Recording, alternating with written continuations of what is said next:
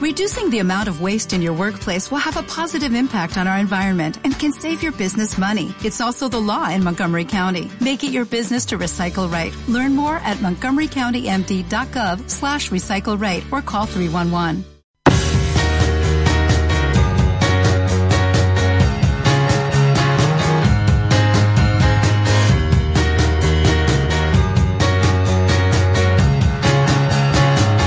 Intermedio Vigo. Rafa Valero. Hola, ¿qué tal estáis? Muy buenas tardes. Os saludamos desde el 87.5 de la FM, desde el 87.5 desde Radio Marca Vigo y a través de radiomarcavigo.com y de la aplicación de Radio Marca Vigo eh, para todo el mundo. Son las 19 horas y 28 minutos. Se ha nublado el día, ¿eh? ya lo decíamos esta mañana, se ha nublado el día y así va a continuar ya durante las eh, próximas horas. Tenemos 20 grados de temperatura en el exterior de nuestros estudios y eso sí, un tanto por ciento elevadísimo, casi un 85% de humedad. Las previsiones de cara al día de mañana y al próximo viernes hablan de jornadas soleadas con máximas de 23 a 24 grados y ya de cara al fin de semana vuelve a empeorar el tiempo. Lluvia el sábado, nubes el domingo y la próxima semana nubes y amenaza de tormenta el sábado, lluvia, día en el cual el Celta jugará a la una al mediodía en el Estadio Municipal de Balaídos ante el Atlético de Madrid. Y de ese partido vamos a hablar, eh, ese partido que se disputará, como decimos, en el Estadio Municipal de Balaídos, por ejemplo, recogiendo sonidos de Iago Aspas en su comparecencia ante los medios de comunicación en la mañana del día de hoy. Un Iago Aspas que hablaba, por ejemplo, de la peligrosidad del rival del Atlético de Madrid, del Cholo Simeone el Atlético de, los últimos años, un equipo rocoso que eh, no da ningún balón por perdido, que espera atrás y bueno, ahora con la incorporación de Gameiro, pues bueno, ha fichado más dinamita arriba y sobre todo un jugador que va muy bien al espacio. Y también hablaba ya Guaspas en esa comparecencia esta mañana que escuchábamos en directo en nuestro directo marca Vigo, como todos los días ya sabéis, desde la una al mediodía y hasta las tres de la tarde, de lo difícil que es enfrentarse al Atlético de Madrid, independientemente de que hasta la fecha no haya sumado ninguna victoria, únicamente dos puntos contra el Atlético siempre son partidos muy difíciles. Ellos siempre llevan el partido a, todos los extremos, tanto a las ganas, a la fuerza. Si es verdad que, no han sumado ninguna victoria, pero bueno, yo vi el primer partido que jugaron en casa y creo que con las ocasiones que tuvieron que, merecieron ganar ese partido, pues por poner un ejemplo. Y Iago Aspasan también hablaba de que se puede suplir la baja de Fabián Orellana. Ayer os contábamos que estará un mes de baja y para Iago Aspas esto es posible cabe duda de que es un jugador importante para, para nosotros viendo su rendimiento, sobre todo ya yéndonos a la, a la última temporada, pero bueno, este año hemos firmado 5 o 6 jugadores, somos 23, 24 jugadores en la plantilla que puedan desempeñar también la función que hacía Orellana en el terreno de juego. Las palabras de Iago Aspas en su comparecencia en el Estadio Municipal de Balaídos en la mañana del día de hoy, donde el Celta ha entrenado a las 11 de la, de la mañana.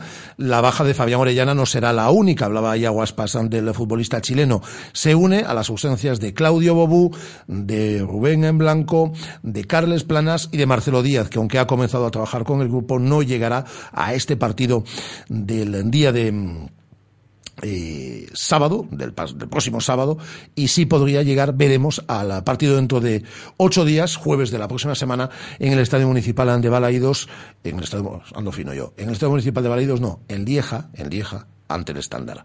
Lo que os quería contar también es que mañana estrenamos sección, una sección en este tiempo de la tarde, de Intermedio Vigo, en esta sintonía de Radio Marca, todos los jueves que el Celta no dispute competición europea, a las siete y media de la tarde, eh, vamos a mm, dedicar media hora a repasar la historia del Celta por Europa. Es un espacio que hemos denominado Eurocelta y que vamos a repasar pues desde esa temporada 71-72 en la cual el Celta por primera vez disputó competición europea. Por cierto, el jueves de la próxima semana se cumplirán el día en el cual el Celta juega en Lieja y el día en el cual vuelve 10 años después a competición europea se cumplen también 45 años del debut en Europa del eh, equipo vigués. Eh, y mañana para conmemorarlo y para recordar ese Celta de la temporada 71-72 que jugó en Europa, hablaremos con un futbolista que estuvo en la doble eliminatoria ante el Aberdeen, como es Fernando Rodilla, que además es un jugador, ex jugador céltico, que llegó a la internacionalidad. Pero recuperaremos también sonidos y hablaremos con los auténticos protagonistas, con los jugadores, con los dirigentes, con los entrenadores que fueron protagonistas a lo largo de esta especie de serie para coleccionistas, ¿eh? que vamos a desarrollar durante toda esta temporada, que han ido participando con el Celta en Europa. Pues desde ese Celta 71-72 hasta el Celta que casi tres décadas después de la mano de Javi Irureta volvía a competición europea, que con Víctor Fernández conseguía eh, que se le denominase eh, por Europa delante la máquina, por el fútbol que realizaba, y llegando a cuartos de final de la antigua Copa de la UEFA, hasta aquel Celta que ganó un torneo, para muchos menor, como es la Intertoto, aquel Celta que tocó el cielo con la Liga de Campeones, eh, para la cual se clasificó de la mano de Miguel Ángel Lotina, quien no recuerda aquel partido de San Siro con los goles de José Ignacio o Jesuli, por ejemplo, ese Celta que luego, eh, con Fernando Vázquez, después de un descenso, volvía también a competición europea, o hasta el Celta actual, que ha vuelto, como decimos, a disputar un torneo continental. Todos los jueves, a las siete y media, todos los jueves que el Celta no dispute competición europea, porque cuando el Celta juega en Europa, nosotros ofrecemos los partidos, tendremos ese Eurocelta aquí a las siete y media de la tarde, en esta sintonía Radio Marca Vigo. En cuanto a la actualidad del Celta, Johnny, eh, para finalizar, Johnny se ha incorporado hoy a los entrenamientos, eh, otro internacional, ayer lo hizo Daniel Vaz, hoy Johnny, mañana el resto de futbolistas, a excepción de Roncaglia, que aunque llegue a la ciudad de Vigo, muy posiblemente no va a participar hasta el último entrenamiento entrenamiento a la semana, el previo mm, de, de, cara al partido ante el Atlético de Madrid, eh, que será el próximo viernes, en Balaídos nuevamente y a las 11 de la mañana. Mañana el equipo entrena a las 10 en las instalaciones de Madruga. Y mañana a las 10 en el Museo del eh, Celta, en el Estadio Balaídos, desayuno informativo de Carlos Mourinho con los medios de comunicación. Aquí, a la una del mediodía, en nuestro espacio de la mañana, resumiremos los sonidos más eh, reseñables de esa comparecencia entre los medios después de un verano en el cual se ha hablado mucho del Celta, para bien y en algunas cosas también para mal. Y vamos a escuchar esos sonidos y los vamos a analizar posteriormente en nuestro tiempo de tertulia. Pero lo que hago ahora, a las 19 horas y 34 minutos, es saludar, qué placer, qué honor, una temporada más en esta sintonía de Radio Marca Vigo a nuestra compañera de la televisión de Galicia, Loreto Costa, que además se ha cansado de presentar presentar eh, programas durante todo este verano. Loreto, ¿qué tal? Boa tarde. Hola, que tal? Boas tardes. O ah. placer en meu, como sempre, participar e colaborar con vos nesta, neste programa. Eh, moito presentaches este verán, eh? Tocoume sustituir os grandes profesionais da casa, a Terio Carrera, a Carlos Macía, e, bueno, fixemos o que puidemos espero que a xente non sea moi crítica. O Bordaches, xa Sacho digo eu, eh, Loreto. Dicir, aí que tome nota porque non ten que ser só so sustitución, hai que facer máis eh, directos con Loreto Costa nos informativos mm, de deportes da televisión de Galicia. Eh, dicía que mañá comparece Loreto a Sandeda Mañante, mañá ante os medios de comunicación neses a, almorzos informativos o presidente Carlos Mourinho. Haberá que repasar un verán no que non sei se tes a mesma impresión Pero houve de todo, houve obviamente cousas positivas, pero tamén algunhas que, por exemplo, eh, causaron enfado, eh, seguen a causar enfado entre os seguidores eh, e abonados do Celta. Sí, a verdade é que, como sempre, seguro que é un almorzo amplio no que se fará un percorrido por todos os temas, eh, adoita ser extenso na súa primeira comparecencia antes de, de que os xornalistas poidan despois tomar a palabra e facer preguntas, pero seguro, seguro que a confección do plantel e as obras do Estadio de Balaídos son dous dos temas centrais desta comparecencia do, do presidente. E imagino tamén que se lle preguntará, o seguro que se ha informado o número de, de abonados, desa de campaña de abonados, eh, tamén, bueno, do que pasou co tema das, das eh, camisetas, desa nova imaxe corporativa do clube eh, suprimindo eh, o nome da, da cidade, hai cousas polas que le preguntar, obviamente, ademais de todo o relacionado cos asuntos deportivos. Sí, seguro que daría para, para unha hora eh, ou moito máis os temas a debater e sobre todo polo que se ve tamén a través das redes sociais e mesmo cando vos deixan mensaxes nos contestadores sí. e demais, a xente opina moitísimo e de moi diversas maneiras, desde pois todo é susceptible de polémica, pero a verdade é que este ano entre o nome de quen iba a ser o patrocinador, o deseño das camisetas, as localidades e novas ubicacións dos socios no estadio eh, despois de estar hasta casi o límite do mercado pendentes de se se fichaba ou non se fichaba ese porteiro, ese sustituto natural de Nolito, ademais, vai ser eh, amplísimo o que o que terá que, que expoñer o presidente. A ti te gusta a plantilla que fixo que fixo Celta de cara esta temporada, esta plantilla de, de Volta Europa dez anos an despois, esta plantilla post-Nolito? A min gustame, pero aínda estou con, con dúbidas, con certa incerteza sobre o rendemento que, que poden ofrecer algúns xogadores, porque mm, igual que lle preguntábamos a Berizzo a semana pasada, ele decía que sa, estaba satisfeito polo número, sobre todo, porque non hai que esquecer que son máis carga de partidos, e, e pois si hai problemas de lesións, como agora pasa con Orellana, con Marcelo Díaz, é necesario ter repostos, eh, ainda me xera certa incerteza pois, xogadores que vendo nos vídeos ou vendo eh, adestrando, ves que teñen unha calidade, pero que aínda queda por demostrar pois pola súa mocidade, porque se adapten o equipo, porque ao fin e ao cabo o Celta, aínda que mantén o bloque, xogaban moitas veces de memoria, casi sen mirarse hasta senolito se encontraban no campo e eh, todo eso pois ten que pasar un período de adaptación. Penso que ten un, un bo plantel Mm, pero non podería decir agora mesmo se mellor que, que o do ano pasado. Penso que a presenza de Nolito aínda está moi moi Unha sombra moi, moi alargada, non? A de sí, aínda está moi presente. O Gallá pois é Sione ou uh, bueno, Rossi, son xogadores que poidan estar a altura ou incluso, pues, se si é posible, mellorar os números, pero todo necesita o seu tempo, por iso me parece pronto poder facer aínda comparacións entre o equipo do ano pasado e deste. O que si temos é fondo de armario, Loreto, e lle vai facer falta Berizo, porque entramos nunha dinámica dende xa eh, oito días exactamente, non? Mm, con ese debut en, en Europa League, o xoves da vindeira semana en el Lieja Sonando moitas semanas xoves, domingo, xoves, domingo, xoves, domingo, esa dicía, e ti estabas nesa roda de prensa da, da pasada semana Berizo, eh, que non sorprenda que unha semana un é titular e eh, o catro días despois nin tan sequera entra na convocatoria. Terá que xogar non con 14, 15 xogadores como fixo nestes dous anos, sino cun a media de 17-18. É que o primeiro cambio vai, vai ter que comezar polo propio adestrador, cambiar a súa pois, maneira de, de xestionar o grupo, non? Porque xa para empezar, o Celta vai ter agora seis partidos en 20 días e ten que medir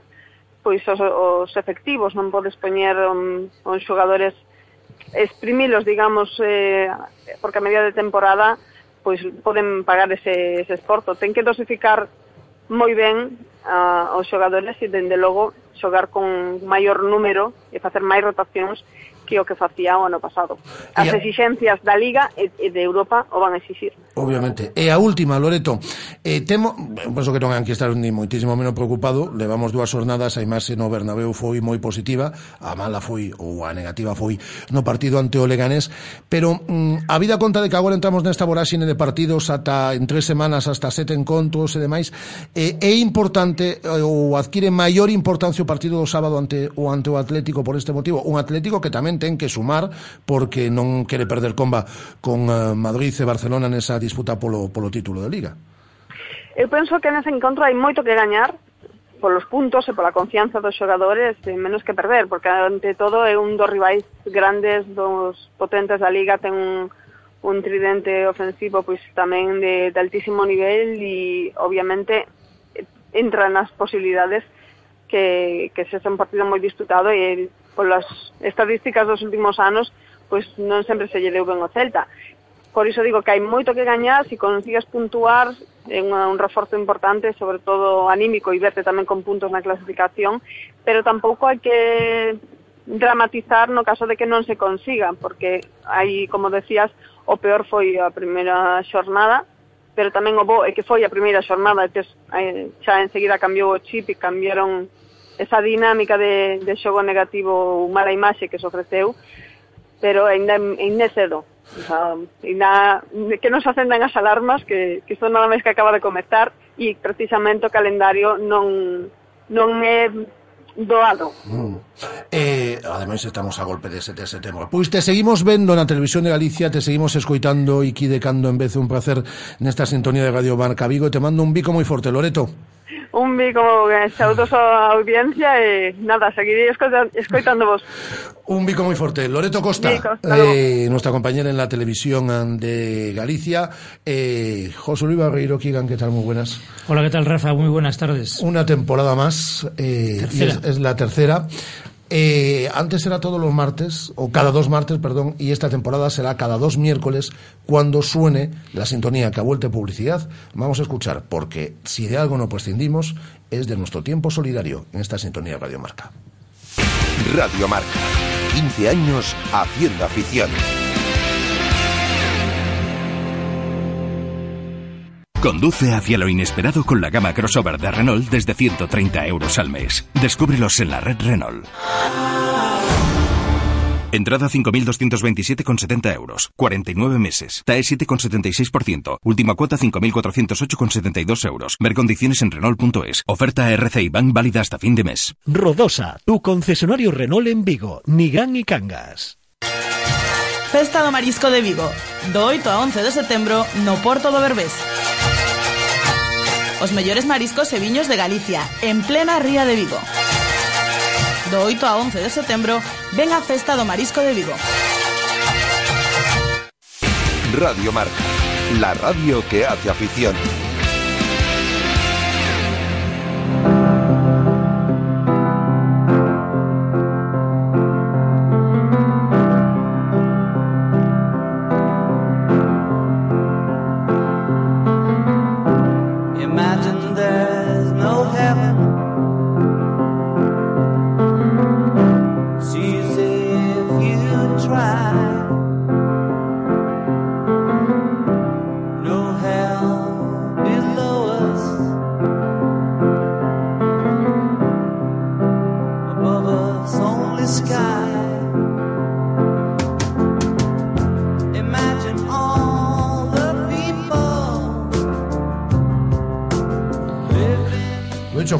Tercera temporada, hemos cambiado de día, pero no hemos cambiado ni de contenido ni de filosofía. Eh, en esta nueva programación que estrenábamos esta semana, que ya hemos ido incorporando contenidos a lo largo de los son dos últimos eh, de las dos últimas semanas, pues eh, quedaba estructurar estas tardes y cada dos miércoles seguirá visitándonos José Luis Barreiro Kigan con su sección y con dos invitados que nos están escuchando, pero quiero que antes nos sitúes en este tema apasionante, interesante que nos traes en el día de hoy. Bueno, pues en este espacio vamos a contar historias de todo tipo, eh, con un fondo solidario o con fondos de superación personal. Yo creo que la que va a abrir esta temporada para mí es una de esas historias increíbles. Eh, yo creo que pasará a la historia lo que está haciendo una persona a la cual vamos a saludar enseguida que se llama Juan Pedro Orellana y que este jueves 1 de septiembre, hace una semana, comenzaba en su localidad local, la tal de la Barca de la Florida de la Frontera, una iniciativa que se llama Mil kilómetros contra el cáncer y eso es cubrir la distancia que separa esa localidad de Cádiz de Santiago de Compostela. Tenemos caminando hacia Galicia en 28 días y cada día haciendo un maratón. Traducido, 28 maratones seguidas. Es decir, en eh, cuatro semanas, cada día de esas cuatro semanas, una maratón, 42 kilómetros, hasta llegar desde esa localidad de la Barca de la Florida, en Jerez de la Frontera, hasta Santiago de Y Compostela. no es que esté loco, lo hace por un motivo. Eh, ha tenido un cáncer hace unos años, lo ha superado y desde entonces Juan Pedro Orellana, al saludamos ya Juan Pedro, muy buenas tardes. Hola, buenas tardes. Que lo tenemos ya después de siete etapas, de siete maratones en Villafranca de la Barca en Badajoz, camino De los Barros, de los de Barros. los barros, perdón, camino de nuestra Galicia, pasarás por aquí por nuestra provincia, nuestra provincia de Pontevedra y llegarás si no pasa nada, porque creo que el calor está apretando y mucho Sí. a estas alturas de año por Andalucía y por y por Extremadura a Santiago de Compostela cumpliendo, no sé si es una promesa, un deseo, pero tu bandera es decir que tú has salido de un cáncer, que se puede salir, pero sobre todo que hace falta mucho dinero y hay que apoyar la investigación para que esta enfermedad eh, no siga matando gente, ¿no? Eh, por supuesto, yo pienso que, que el futuro está en la investigación y que, que todo el mundo se tiene que hacer eco de, de, esto, ¿no? Que, que esta lacra se está llevando mucha gente y que bueno que se puede salir, ¿no? Y yo creo que, que nos, nos tenemos que unir todo el mundo, ¿no? Tanto administraciones como ciudadanía y bueno, que, y, y decirle a la gente que está enferma de cáncer que, que no pierdan la esperanza que se puede salir. Cuéntanos tu historia, porque todo esto empezó en el año 2004 cuando te detectan un cáncer linfático en la carótida, tenías un tumor, ¿no? Sí, em, tuve eh, cáncer de parótida, me quitaron la, la parótida izquierda y bueno, mm, yo eh, tenía entonces mi, mi hijo que estaba en la guardería y bueno, mm, la verdad que cuando te dicen que, te han quitado cáncer, pues lo relacionas con muerte, piensas que te vas a morir, entonces pues te cambia la vida, ¿no? Yo soy una persona siempre que ha hecho mucho deporte, pero a raíz de ahí le dije a mi mujer, digo, lo primero que hice, digo, si salgo de esto, voy todos los años al Rocío en mountain bike, que yo también practico bicicleta, entonces le mm, el- le dije que, que si saldría que lo haría todos los años. Entonces, en 2005, pues me fui en, en mountain bike cogiendo por San Lucas con marea baja, los 30 kilómetros de playa de- del Coto de Doñana, y, y me- mi mujer me recogía allí, ¿no? Y dos años estuve yendo mm, todo. Eh, después una chica de un diario de allí de, de Jerez me hizo un artículo y entonces pues a raíz de ahí empezó a enterarse mucha gente, mucha gente. Y, eh, y empecé a organizar durante dos años rutas mm, que participaban muchas muchas empresas y con el dinero que cogía lo doné al centro de investigación del Hospital Puerta del Mar de Cádiz y lo estuvieron utilizando para la investigación del cáncer de mama y ya después pues ya todos los eh, con la crisis pues ya la- nos donaban dinero entonces tan solo voy reivindicativamente no este año he ido el 25 de junio y, y, vamos ya son 12 años ininterrumpidos yendo al Rocío en mountain bike y después en 2010 aparte fui a Santiago de Compostela en bici en 14 días con un primo mío también reivindicando más investigación del cáncer. Y ahí es donde me salió y me surgió la idea de hacer eh, este reto deportivo, pero no tenía eh, claro concretamente en qué tema, ¿no? Sabía que era el tema del cáncer, pero para algo específico. Entonces fue cuando vi a una pareja de chilenos corriendo por la, a la altura de Ponferrada, entonces me llamó mucho la atención. Estaban haciendo etapas de 25 kilómetros y entonces le pregunté que, que por qué iban haciendo estas etapas y tal y cual, ¿no? Y me dijeron que, que lo estaban haciendo por gusto, pero a etapas de 25 kilómetros, los, los 150 últimos kilómetros. Entonces, pues, mm, pensé en hacerlo yo desde donde yo vivo hasta Santiago a maratón diaria, pero no tenía, estoy hablando de 2010, no tenía concretamente el, el digamos el tema de, de, qué hacerlo no entonces pues antes de las navidades mm, vi un artículo en Facebook de, de una línea de investigación que estaban haciendo en Granada para una serie de fármacos para la investigación de o sea para la metástasis de de, de varios tipos de cáncer no entonces me puse en contacto con Granada y ya me derivaron a, a la universidad, que son los que están trabajando en este, en este fármaco, en esta serie de fármacos, y bueno, y a raíz de ahí pues ya empezó ya el, tema, ¿no? En enero los entrenamientos y, todo esto.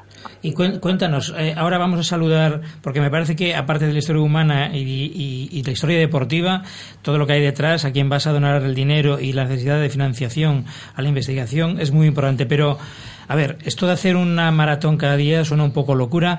Eh, no va solo, porque hace unos días ha muerto un peregrino en el camino de Santiago por el calor. Eh, cuéntanos, eh, creo que te empiezas las etapas a las 5, cinco y media de la mañana para acabar a media mañana antes de que caliente el sol y vas con una enfermera, con un fisioterapeuta o con un equipo, ¿no? Claro, claro, yo llevo un compañero, Miguel Ángel Costa Barrero, que, que va conmigo en bicicleta, incluso eh, algún día también se ha bajado de la bici me ha acompañado a pie. Y, y entonces es el que me, me, me va suministrando todo, ¿no? Los habituallamientos y todo. Y después lle- llevamos un coche eh, sanitario con enfermera y fisio y también va pendiente a nosotros, ya independientemente de, de otro equipo técnico que va también pendiente a nosotros eh, de la universidad, ¿no? Y, y bueno, la verdad que nos quitamos el calor que ponemos lo más temprano posible, porque llevamos frontales eh, de luces para, para esto, para que no, no acusar tanto el, el calor, ¿no? Desde luego, todo- toda una aventura. Eh, y ahora vamos a hablar con un doctor eh, que es el responsable de la cátedra Doctores Galeri y Requena de Investigación en Células Madre Cancerígenas, que es el proyecto al que tú has decidido que esta aventura eh, done el dinero a, a esta, a esta investigación. Señor Juan Antonio Marchal, muy buenas tardes. Hola, buenas tardes. Bueno, primero, qué maravilla la historia de Juan Pedro Orellana y qué gusto, me imagino, que recoger la sensibilidad, la solidaridad, el dinero de, lo que recaude este hombre con esta proeza para su proyecto de seguir salvando vidas investigando contra el cáncer, ¿no? Efectivamente, nosotros, nuestro grupo de investigación, estamos totalmente eh, agradecidos y volcados con Juan Pedro, que por cierto, saludo desde aquí, que no lo veo desde el día desde el primer día de, de la, de la carrera y vamos, me alegro que esté bien, estamos en contacto continuo y solamente decir que bueno que es, es una hazaña lo que va a realizar, un gesto de solidaridad con, y de concienciación de la sociedad que es lo fundamental de, de- de esta propuesta que nos ha hecho Juan Pedro. Eh, Eh, aparte de lo que se puede recaudar, yo creo que, que- que puede ser más o menos dinero. Nosotros trabajamos, seguimos buscando fondos para la investigación, eh, pero lo que está haciendo Juan Pedro eh, es una hazaña. Y entonces es, es de reconocerlo, además, sin ningún tipo de, de, de- vamos, al fin y al cabo, él no tiene otro interés personal, sino el interés de, de apoyarnos. Es importante. es Ya, ya, ya lo sé. Es importante que escribe, doctor, eh, la gente que done en esta aventura, porque hay una- un sitio en el que poder donar, eh, exactamente para dónde va ese dinero, qué están investigando usted y su equipo. Creo que son 12 personas aquí en España y después tienen equipos multidisciplinares en Houston y Miami. Mm, ¿Qué, qué están? Porque creo que tienen como tres líneas de investigación. De la forma más eh, sucinta y sencilla Sí, posible nos lo perfecto. Sí, mire, este es nuestro grupo de investigación lleva trabajando en, en buscar aproximaciones terapéuticas, es decir, tratamientos eficaces frente a distintos tipos de cánceres. Llevamos más de 20 años trabajando, se han ido incorporando personas, personas jóvenes con mucha ilusión. Y este equipo, como dice, está formado por, ahora mismo por 12 personas. eh, después hay otras tres o cuatro que, que hemos formado en el grupo, pero ya están haciendo su etapa postdoctoral en el extranjero, en Houston y en Miami y también en Italia. Y después pues tenemos colaboraciones con un montón de, de gente, porque fíjese, el, para que se avance en buscar un, aportar nuestro granito de arena, tanto en el tratamiento como en el diagnóstico del cáncer, necesitamos de expertos en materias que nosotros no somos. Eh, Hay muchos expertos, eh, fíjese, colaboramos con parte con los clínicos, con mm, servicios de oncología de los hospitales que tenemos a nuestro alrededor, ah, trabajamos con cirujanos, trabajamos con ingenieros electrónicos, trabajamos con químicos, trabajamos con farmacéuticos, fíjese, un, es, la, realmente es un equipo colaborativo. Y esto es lo que nos permite ir avanzando de manera más rápida y, y- mucho más eficaz en la lucha contra esta enfermedad. Entonces, como usted bien decía, en, nuestra, en esta cátedra doctora Galeria y Requena, que ahora si quiere les cuento más tarde eh, por qué se llama así, eh, se llama Cátedra Doctora Galeria y Requena en investigación con- en células madre cancerígenas. Y ahí es donde radica nuestra línea de trabajo, en las células madre cancerígenas. Esta línea, eh, estas células madre cancerígenas son células que se encuentran en los, en los tumores, en cualquier tipo de tumor de cualquier persona, que se encuentran en una pequeña proporción, pero a pesar de estar en una pequeña proporción son las más importantes dentro del desarrollo del cáncer, porque son las responsables de que se inicie el tumor, son las responsables de que se produzcan las metástasis de los tumores y son las responsables de que en algunos pacientes después de aplicar un tratamiento, al cabo de los años, vuelva a reaparecer el cáncer, porque tiene unas características que las diferencian del resto de las células que forman el tumor, es decir, de ese noventa y tantos por ciento de células tumorales que no son células madre cancerígenas. Eh, doctor, vamos mal de tiempo, como siempre pasa en la radio. Entonces, yo tengo la intención de que cuando Juan Pedro llegue a Santiago, volver a hablar con él y seguramente volver a hablar con usted para que nos cuente con más detalle. Bueno, yo simplemente decir que Pilar Galera es y el doctor Requena, que dan lugar a esta cátedra, eso era una hematóloga malagueña que ha fallecido a los 37 años precisamente de cáncer y que, y que Javier Requena es un psiquiatra malagueño que también padece esta enfermedad y que los dos han sido y están siendo Impulsores. un ejemplo de impulso de- del apoyo a la investigación del cáncer. Y, y yo, si me permite, José Luis eh, Kigan, lo que sí quería es que eh, si Juan Pedro quiere comentarle algo a, a Juan Antonio, ya que no se ven desde hace una semana cuando salieron, aunque mantengan contacto, ahí están los dos. Juan Pedro, ¿quieres decirle algo a, Juan Antonio? Pues sí, saludarlo a Juan Antonio y decirle que, que bueno, decirle a todo el mundo, ¿no? Que la, de la importancia que tienen los, los científicos, los investigadores como él, que siempre están en el, en el anonimato y son los que verdaderamente salvan vidas, ¿no? Simplemente eso, y que hacen una labor muy grande. Yo solamente decirle a Juan Pedro que, que estamos totalmente volcados con él, que le agradecemos de corazón eh, eh, lo que está realizando y que lo que está haciendo es fundamental mm, porque esto está haciendo que la sociedad se, se conciencie de lo importante que es seguir trabajando eh, juntos eh, frente a esta enfermedad y que esto permitirá que se avance mucho más en los tratamientos y en el diagnóstico. Historia increíble la de ustedes dos, que Sí, agradezco sí. desde aquí y que, mm, si os parece, vamos a seguir en el Claro tiempo, que- camino de Galicia, para ver cómo vais. Eh, doctor Juan Antonio Marchal, un abrazo muy fuerte. Un abrazo muy fuerte y muchas gracias. Y Juan Pedro Orellana, que quedan varias maratones, así que fuerte con ellas, ¿eh? Mu- muchas gracias a vosotros por apoyar esta iniciativa. Un abrazo muy fuerte. Ahora me cuentas otra cosa, Kigan. Radio Marca. 15 años haciendo afición. Concello de Vigo informa Quinta Festa Romana Vicos Espacorum de Vigo O día 10 e 11 de setembro no Pau de Navia Mais información en vigo.org ou no 010 Estamos aquí con el corredor del equipo ciclista Team Sky, ganador de la última etapa. ¡Me tengo que ir! ¿Pero qué te pasa? Que me voy a las jornadas de puertas abiertas de Ford y solo es hasta el 10 de septiembre. Sal del pelotón y descubre los mejores precios. Solo hasta el 10 de septiembre. Sábado 10 abrimos para ti. Ven a la jornada de puertas abiertas el sábado 10, mañana y tarde en Galmotor, carretera de Camposancos 113, Vigo. Radio Marca. La radio que hace afición.